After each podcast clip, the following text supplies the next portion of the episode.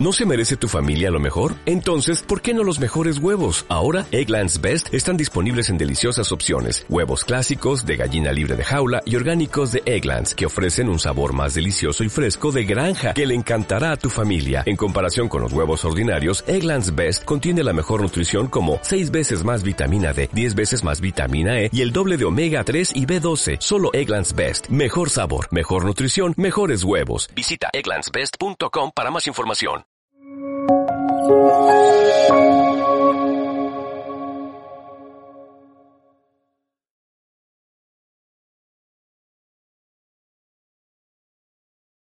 a little bit about about the new book uh, Yo voy a hablar un poco acerca de esta nueva obra, El Pasillo Estrecho, The Narrow Corridor en inglés. ¿Y de qué trata este libro? Bueno, pues voy a empezar diciendo dos cosas que son esenciales como ideas para el libro. En primer lugar, yo digo que los seres humanos quieren vivir en libertad. ¿Y qué quiero decir? Bueno, pues vamos a ver lo que nos tenía que decir John Locke un filósofo político de la Ilustración. La libertad es un estado de libertad perfecta para determinar las acciones, para disponer de las posesiones y de la persona como a uno le parezca mejor, sin pedir permiso y sin depender del deseo de cualquier otra persona. Una definición amplia de la libertad, ¿no? Libertad, en términos muy, muy amplios, ¿no? Ordenar organizar, hacer en la vida de uno lo que uno quiera sin pedir permiso a nadie más. Bueno, pues esto es la primera frase. Podemos decir que es una aspiración básica del ser humano, ¿no? Vivir en libertad.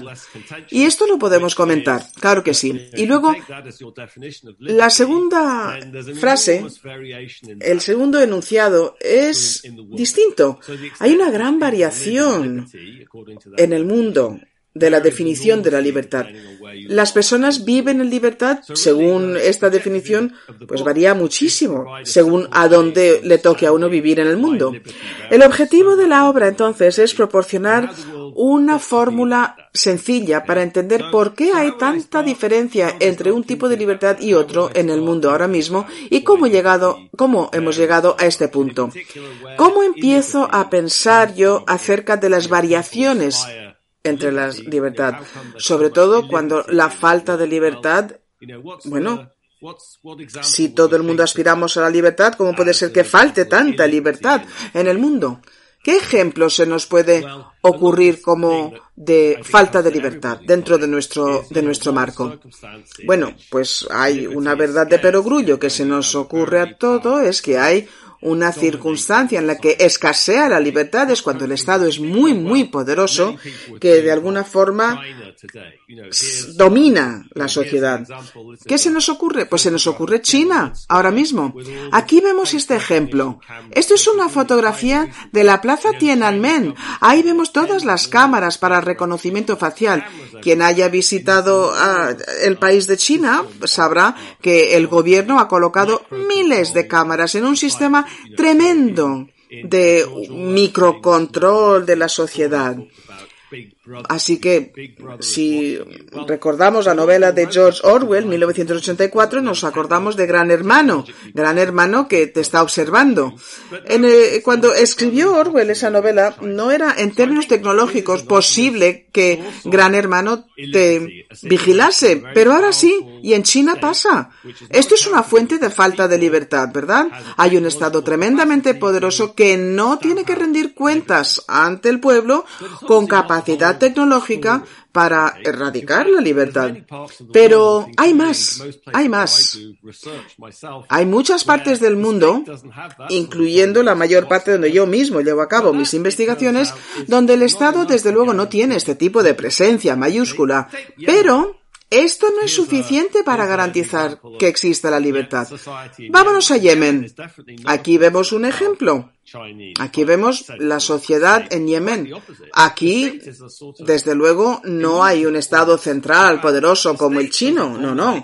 Es más, el Estado es casi una ilusión, es un sueño. El Estado no domina la sociedad, es casi al revés. La sociedad pues, está organizada con sus tribus, con sus clanes, con sus redes. ¿Y, ¿Y qué vemos aquí? Pues todo el mundo, todos los niños, cuando nacen en este grupo, pues a cada varón se le presenta, como podemos ver, esta daga.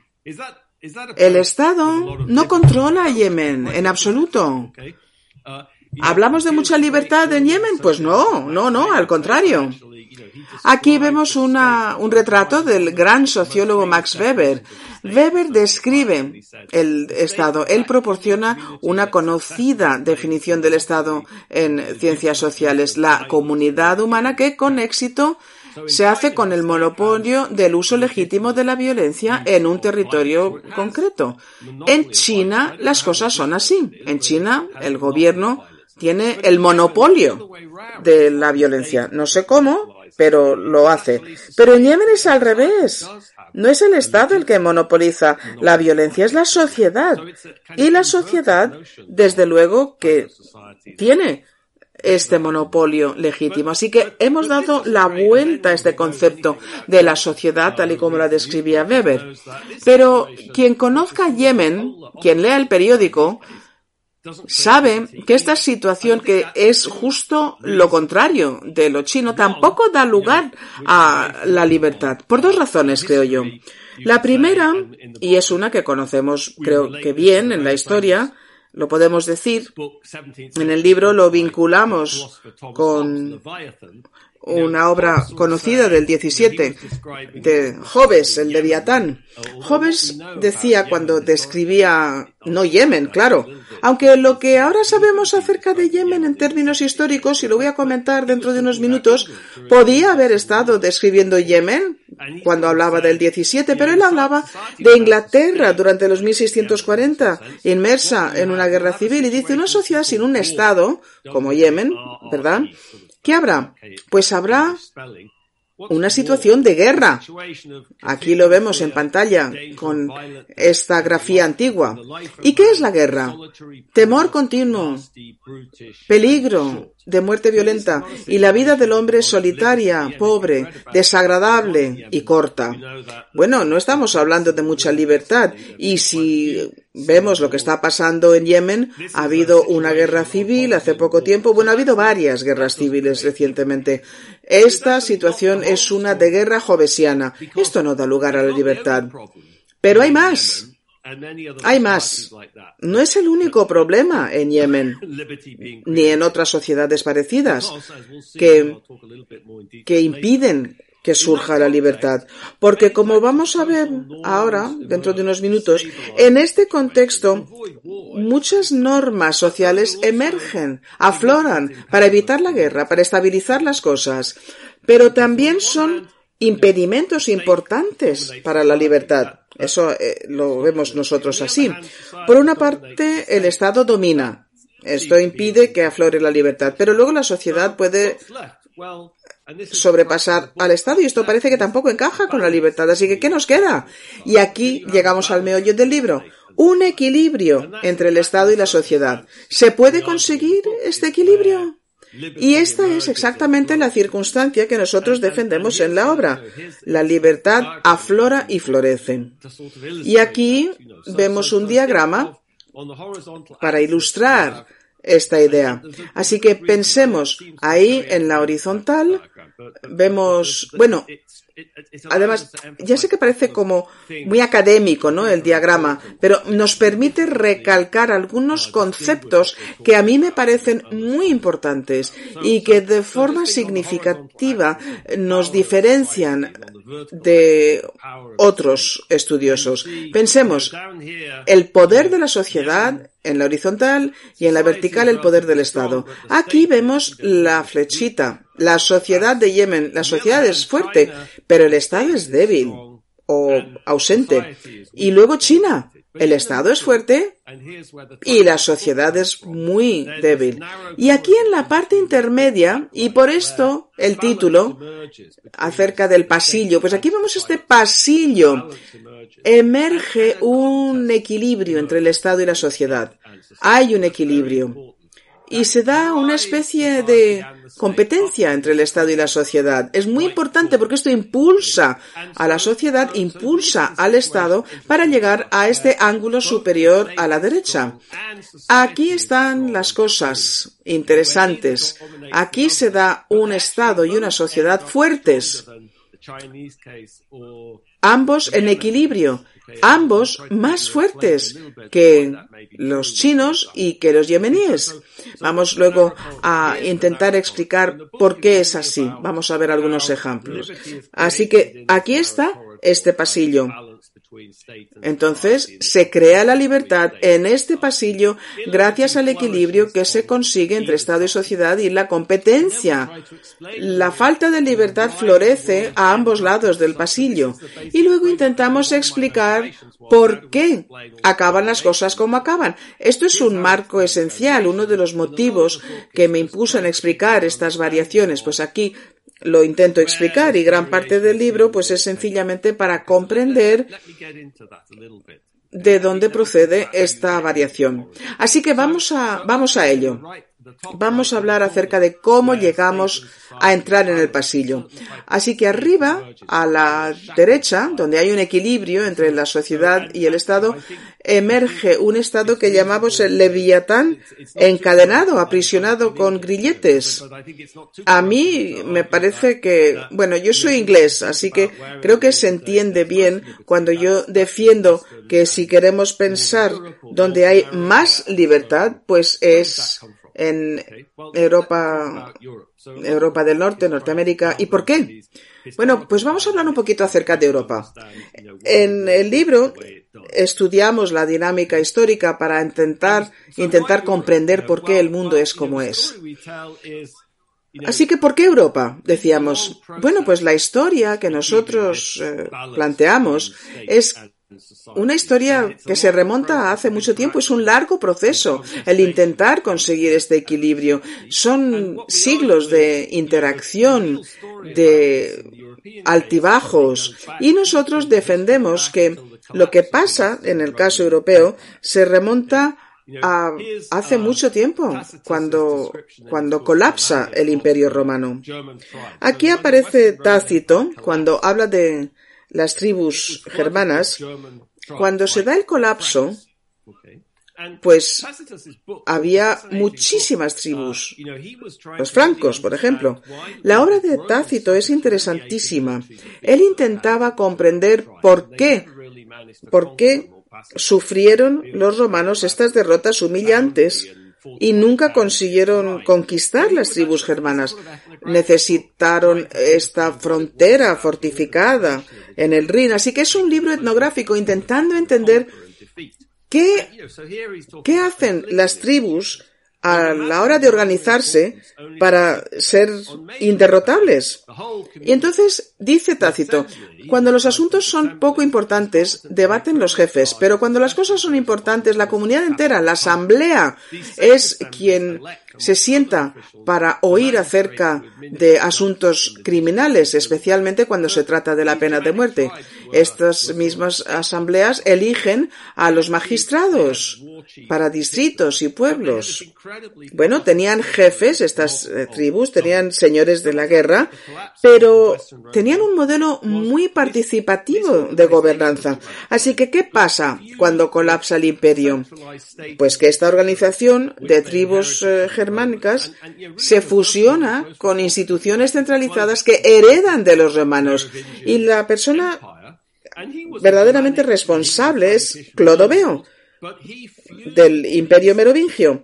Él era un señor de la guerra de los francos, pero fusionó estas instituciones participativas con instituciones tardorromanas, la Iglesia, entidades administrativas, legales, las fiscales con menos éxito. Aquí le vemos a la izquierda, le están, le están bautizando, o sea que atrae a la Iglesia. Y los francos, como digo, fusionan estas instituciones romanas con el modelo de gobernanza participativo.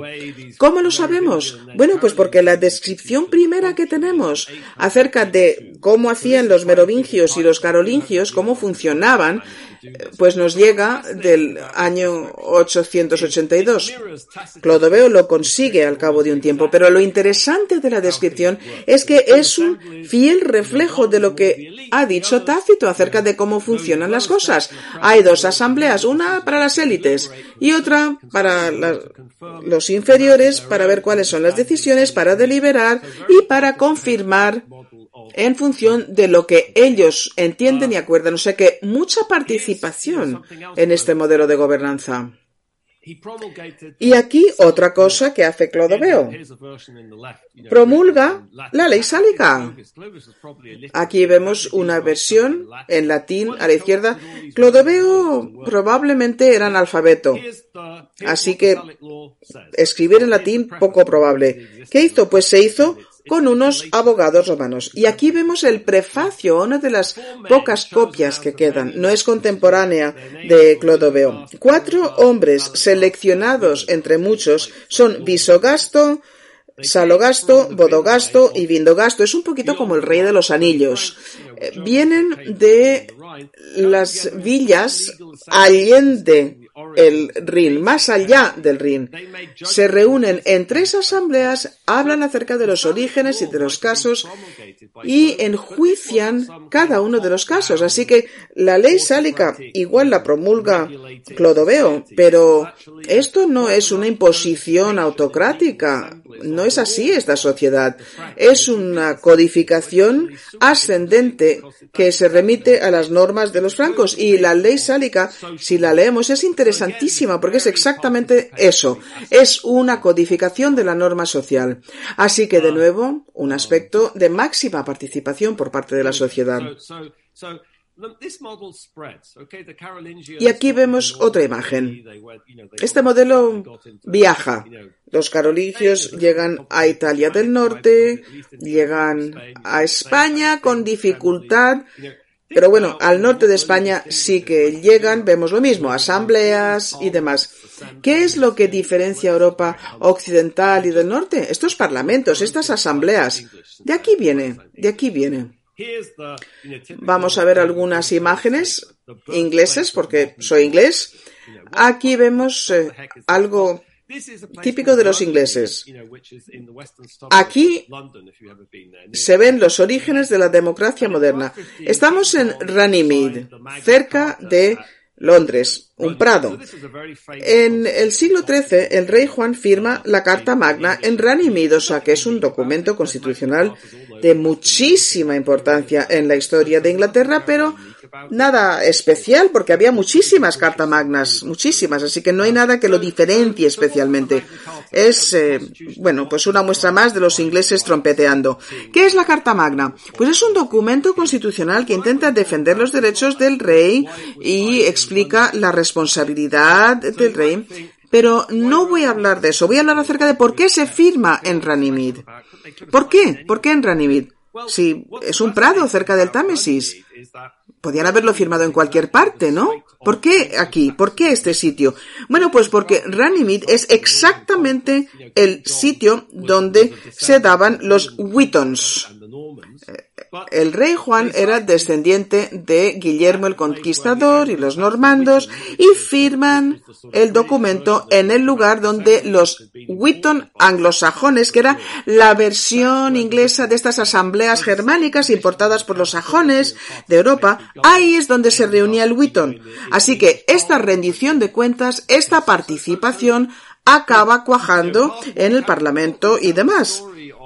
Así que en el primer capítulo de la obra explicamos esto y es muy histórico. A mí hay algo que me gusta mucho acerca de este libro en comparación con Why Nations Fail, es porque yo creo que en este libro más reciente explicamos el proceso.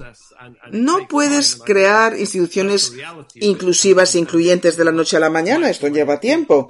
Y así son las cosas, sin duda. Y este libro lo plantea de forma quizás más amable. Así lo vemos nosotros. Así que contamos lo que pasa. No voy a, no voy a hablar demasiado acerca de esto, no voy a, no voy a, excederme, pero sí que quiero decir que explicamos lo que está pasando en el 1215, hace mucho, mucho tiempo. No hay nada que se parezca ni a la democracia ni a las instituciones estatales modernas, no. Pero hay una competencia. ¿Por qué firma el rey Juan la Carta Magna? Porque le obligan los varones. Pero esto no es solamente por los varones. La Carta Magna también dereche los eh, a los villanos, a los siervos. Estamos hablando de, la Inglaterra feudal. No parece, ¿verdad?, una sociedad muy inclusiva e incluyente. No lo era, desde luego. Pero eran los cimientos de algo muy distinto. Y es esta la interacción. Vamos a ver una idea de principios del 18. Estamos hablando de la construcción del Estado fiscal actual es una imagen que me gusta muchísimo de un libro de Brewer. Describe la administración fiscal. Aquí vemos las rutas, las rutas de los cobradores de impuestos. Y aquí vemos los lugares a los que iba en Yorkshire, supervisando. Aquí vemos a los cobradores, aquí vemos al supervisor y este señor pues eh, visitaba y veía ver eh, cuánta cerveza, cuánta mantequilla, cuánto pan, todo lo que, lo que estaba sujeto a gravamen. No sé que es una maquinaria que funciona eh, a partir de 1690, después de la Revolución. Así que, ¿cuál es la consecuencia? El Estado intenta controlar, hacer un seguimiento de las cosas como nunca antes había hecho. La consecuencia, una reacción tremenda por parte de la sociedad. El pueblo inglés no se quedó sentado y dijo, anda, el Estado nos está siguiendo de cerca, está pidiendo información, vamos a dársela. No, no, la gente empezó a organizarse de otra forma, reaccionaron. Y hay un libro fantástico, aquí voy a citar al gran sociólogo Charles Tilly, que escribe acerca de esto exactamente y dice que entre 1758 y 1633 ¿y por qué 1833? Porque en el 32 se ve la primera reforma en Inglaterra, o sea que es el nacimiento de la democracia, verdaderamente podemos hablar del nacimiento de la democracia. Así que en este momento pues había una variedad de actividades en Gran Bretaña. La política popular masiva se había hecho con la escala nacional. La expansión del Estado traslada la lucha popular de lo local a lo nacional. Esto es lo que impulsa, podemos decir, a este leviatán encadenado. Esto en el libro lo llamamos el efecto de la reina roja, esta competencia entre el Estado y la sociedad. Esto lo llamamos el efecto de la reina roja. Es crítico. Intentamos crear, conseguir la libertad y habrá que domeñar este efecto de la reina roja. Es algo que comentamos en el libro. Hablábamos acerca de Europa occidental, ¿verdad? ¿Y qué pasa con el resto del mundo? ¿Qué pasa con China? Hay muchas teorías acerca de la variación en la sociedad. Hablamos de grandes diferencias estructurales.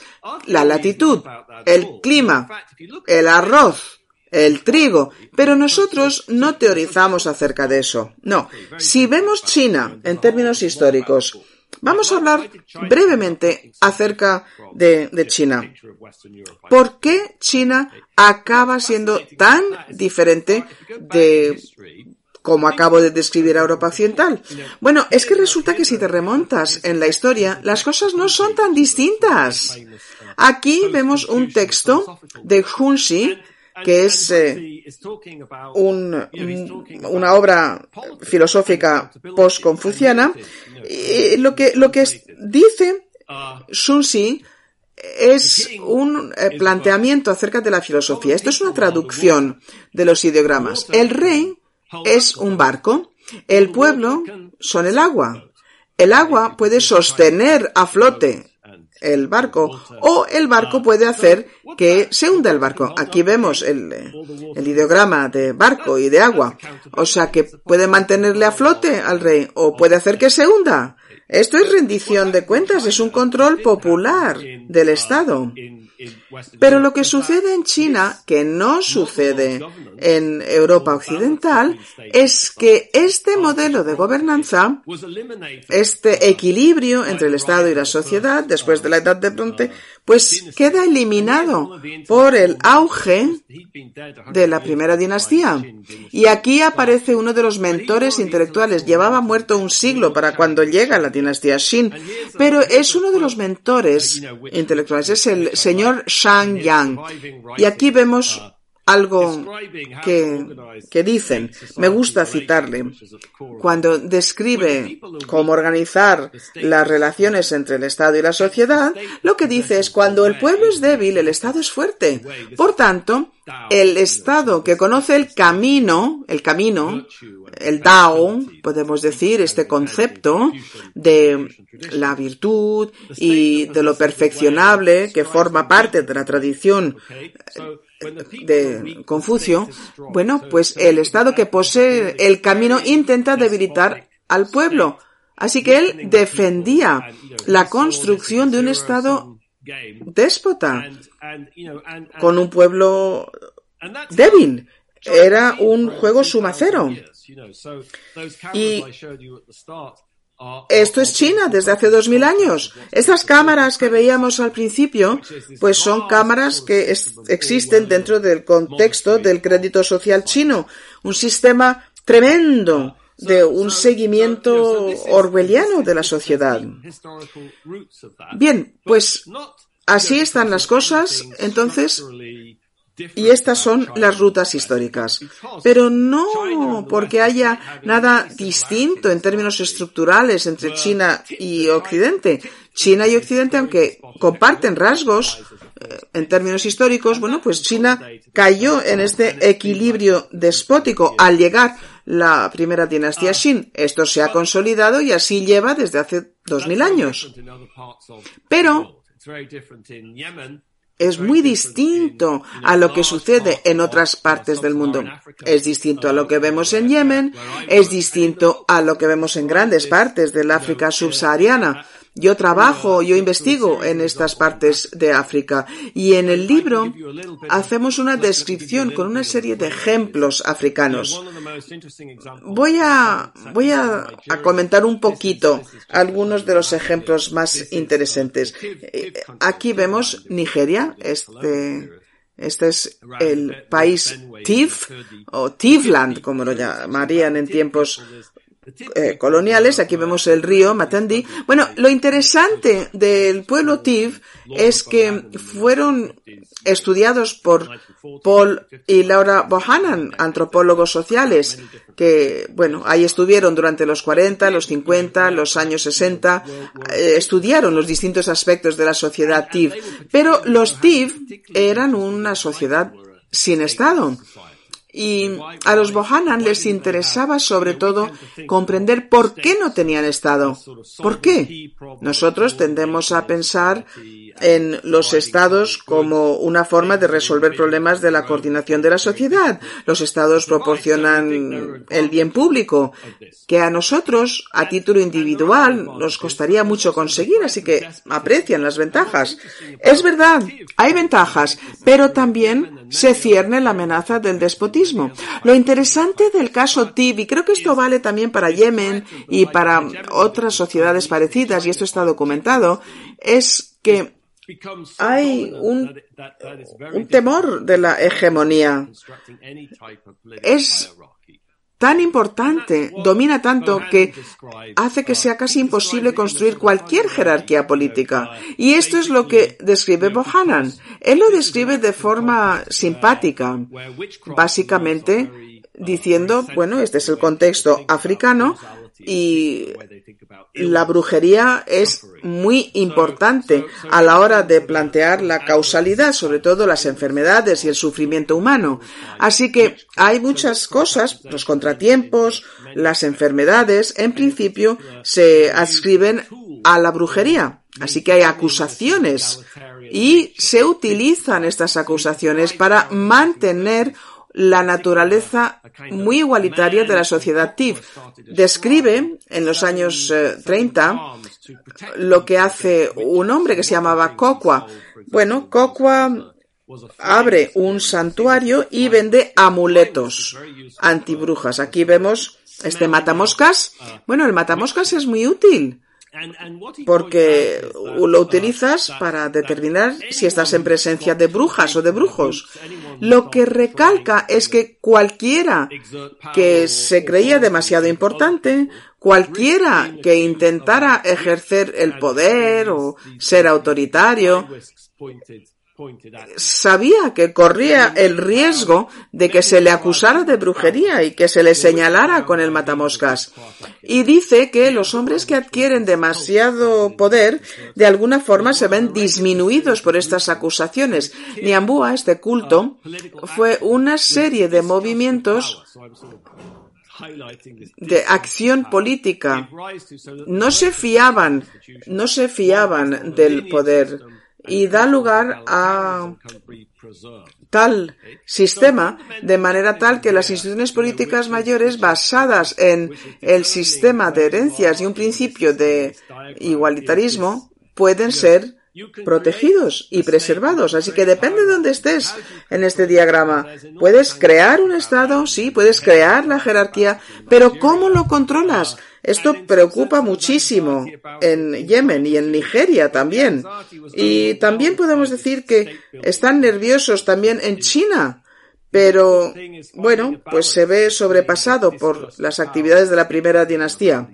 Lo difícil es encontrar un equilibrio entre esta falta de de confianza y conseguir estas ventajas que garantizan la jerarquía y los estados. conseguir este equilibrio es muy difícil. Y en el libro describimos cómo muchas sociedades sencillamente no han conseguido el equilibrio. Pero conseguir el equilibrio para penetrar en este pasillo estrecho es muy difícil. De forma tal que hablamos un poquito acerca de esto. Ahora, bueno, pues aparecen los TIV, ¿verdad? Están aquí abajo con Yemen. Aquí entonces está el marco que proponemos. Explicamos que hay tres constelaciones, digamos, de relaciones Estado-sociedad. Y estas constelaciones tienen consecuencias muy distintas para la libertad. Pero se puede conseguir la falta de libertad de formas muy distintas. El Estado puede dominar la sociedad, pero la sociedad también puede dominar al Estado. Y acabo recalcando que sí hay algunas consecuencias, sí que las hay. Y una de ellas es que cuando cayó el muro de Berlín, de pronto se pensó que el mundo iba a cambiar, que todo el mundo se iba a pasar a la democracia liberal. Pero a mí de siempre me ha parecido rarísimo pensar esto, porque la, la, pauta a lo largo de la historia no es la convergencia, es mantener la divergencia. Lo digo, China llega así desde hace dos mil años, o sea que 20 años de crecimiento económico va a dar lugar a una democracia a la, al estilo de Occidente, pues no. Y en Yemen, pues lo mismo. Sabemos mucho acerca de Yemen, la verdad. Porque después de la ascensión de los imams, bueno, pues rápidamente aparecieron imames y descendientes de los seguidores de Mahoma en Yemen. Por distintas razones, Mahoma llevó, llegó a la Medina para ayudar a resolver las diferencias de opiniones entre las eh, tribus. Así que sabemos mucho acerca de Yemen. Nos remontamos a hace 1500 años. Y esto también vemos que es algo sistemático. Cuando pensamos en los TIF, en Nigeria, nos remontamos 500 años. Sabemos que estas organizaciones también han perdurado. Así que esto que acabo de comentar acerca de Europa Occidental y el, la aparición de este leviatán encadenado, pues es otro caso más. Recalco entonces la importancia de la divergencia, no de la convergencia. Esta es la pauta. Lord, el señor Shang estaba equivocado. Decía, cuando el pueblo es débil, el Estado es fuerte. Pues, pues la verdad es que esto vale para el caso chino, pero lo que es interesante de, de este marco es que apreciamos que los estados más fuertes son precisamente los que tienen las sociedades más fuertes. El Estado es muy fuerte en Suecia o en España, no porque la sociedad sea débil, no, sino porque la sociedad es fuerte y puede impulsar al Estado, obligar a la rendición de cuentas, obligarle a funcionar para defender los intereses colectivos de los españoles. Y esto no puede pasar en China. Así que estoy a ver, acabo, acabo esta frase y, vamos con las preguntas, ¿vale? Bueno, estoy, estoy hablando acerca de los ladrillos de la teoría. Pero como decía mi madre, el movimiento se demuestra andando, así que estoy hablando acerca de las implicaciones nos permite pensar acerca de estos dos grandes asuntos que comentaba en la primera diapositiva, pero también hay otras implicaciones que son interesantes. Y luego otra cosa, que sería la tercera. El conseguir este leviatán encadenado, pues no tiene que ver con el diseño constitucional o diseñar el sistema idóneo de pesos y contrapesos o contar con un sistema presidencial o parlamentario. No, no, es un proceso y la sociedad es crítica. Hay un mito en Estados Unidos. Bueno, los últimos cuatro años quizás lo han hecho entrever de forma más clara que a lo largo de los últimos 230 años. Y es que Estados Unidos no es como es por un documento que pudiera redactar Madison en Filadelfia. Eso hay que implementarlo. Hay que creer en ello. Es decir, es mucho más, es mucho más profundo. De Tocqueville lo entendió. Si leemos de Tocqueville su obra Democracia en América, bueno, pues él entendió que América hizo lo que hizo por cómo estaba organizada la sociedad y porque gran parte del poder estaba en manos de la sociedad y la organización de la sociedad. Esto es absolutamente esencial. Sí, sí, la Constitución sin duda importa, pero este no es el secreto para conseguir encadenar al leviatán. Para conseguirlo, la libertad también exige un cambio social. En eh, la filosofía política se diferencia entre la libertad negativa y la positiva. La definición de Locke, que yo em, empecé citando, es eh, la libertad negativa, pero la positiva tiene más que ver con animar a las personas a hacer cosas, permitir que tomen decisiones. Pero esto es importante, ¿no? No lo hemos comentado, eh, lo, he, comentado brevemente en, el caso del Yemen o en el del TIF, pero esta idea de la jaula de las normas, muchas sociedades que no cuentan con un Estado central, como Yemen o partes de la Nigeria histórica, pues vemos cómo proliferan las normas sociales para conseguir imponer el orden. Pero la inclusión, la libertad también, pues son los ejemplos que hemos visto, es el sistema de las castas en la India. El sistema de las castas lo incluimos dentro de la jaula de las normas, ha sido un impedimento tremendo para conseguir libertad.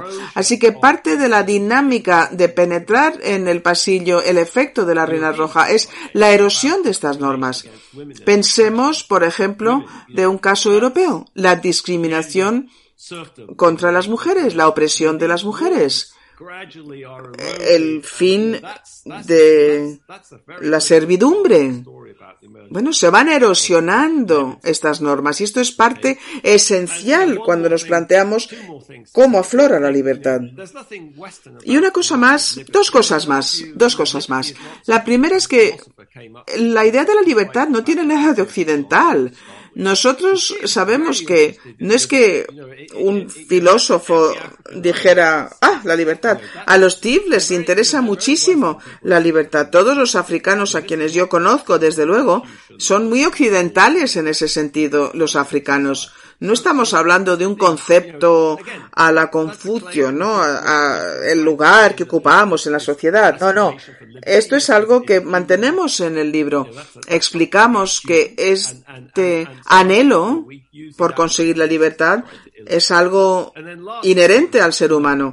Así que utilizamos estos ejemplos africanos. Y luego, finalmente, y luego ya pasamos a preguntas, es que hay muchos tipos de sociedades en el pasillo.